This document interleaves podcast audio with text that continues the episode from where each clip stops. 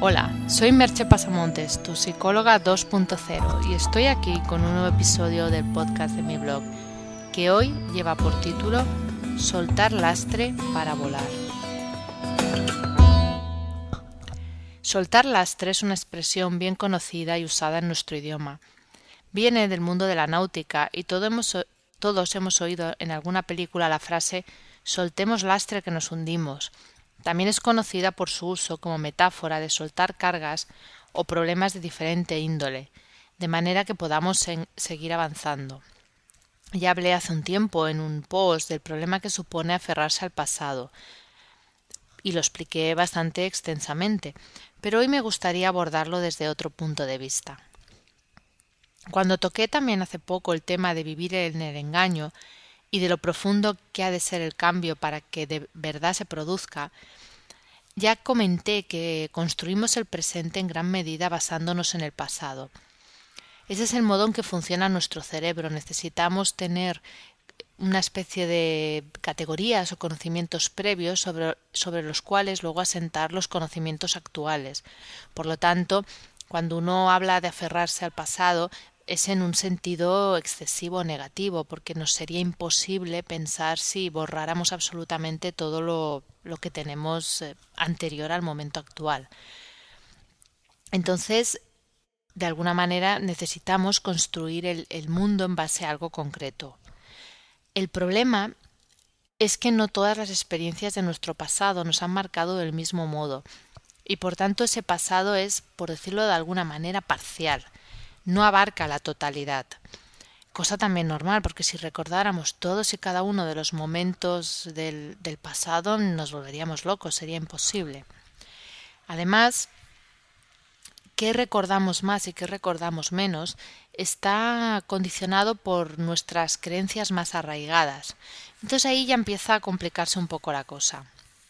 Para resumir un poco todas estas ideas, mm, lo que me gustaría que os quedarais, con lo que me gustaría que os quedarais, vamos, es que nuestra construcción del presente y de nosotros mismos viene dada por la selección que hemos hecho de experiencias y conocimientos de nuestro pasado y por nuestras creencias más profundas. Casi todo ello realizado de un modo inconsciente. Ya he comentado muchas veces que nuestra racionalidad da un poquito de risa porque tenemos mucha menos de la que nos pensamos. Hemos aceptado además nuestra propia versión de los hechos pasados cuando hacemos esta construcción, sumada a la versión que nos han contado personas de, de nuestro entorno, también con sus respectivas eh, distorsiones. Por lo tanto, esa, ese yo presente tiene, llámale todas estas limitaciones. Con todo esto no pretendo, no obstante, asustar a nadie, ni dar la impresión de que como seres humanos o como individuos somos una especie de mentira o invento que se cree pensante y racional y que en realidad no se entera de nada.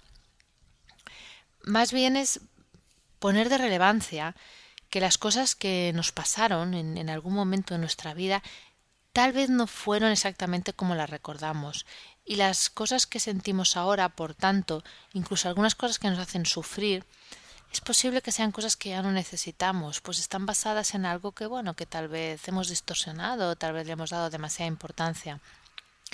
Pienso que está bien aprovechar la experiencia y el aprendizaje, pero soltar el resto.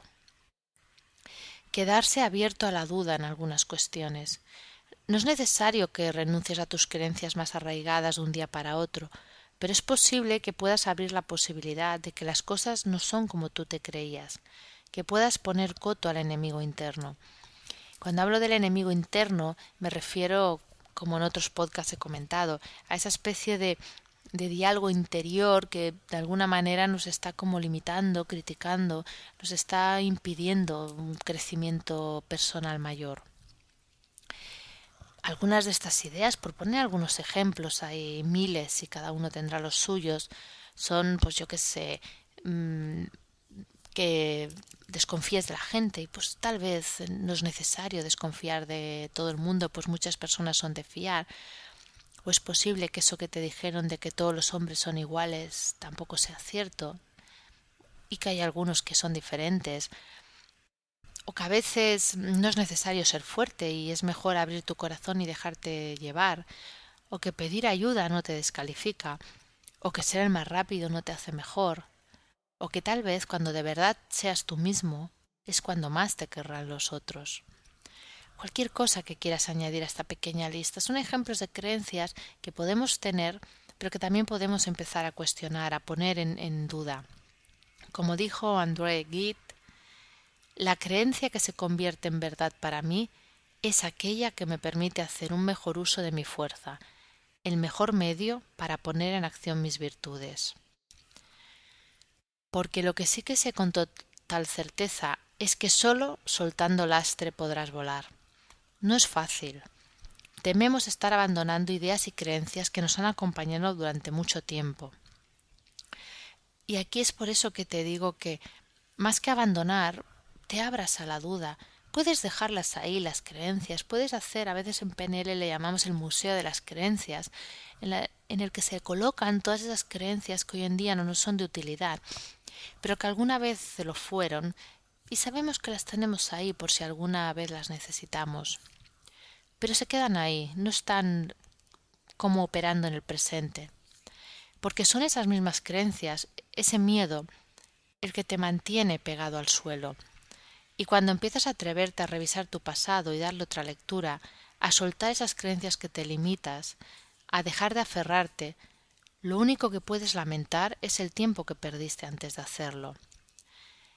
Y tal vez haga falta dar un paso de fe, dar ese paso casi en el vacío y no estar seguro de si algo te va a sostener. Pero como dijo Frida Kahlo, pies para que os quiero si tengo alas para volar. Por lo tanto, suelta el lastre y vuela. Te dejo con un par de preguntas. ¿Te atreves a soltar lastre? ¿Qué es lo peor que podría pasar? Hasta aquí el podcast de hoy y nos escuchamos en el próximo podcast. Bye bye.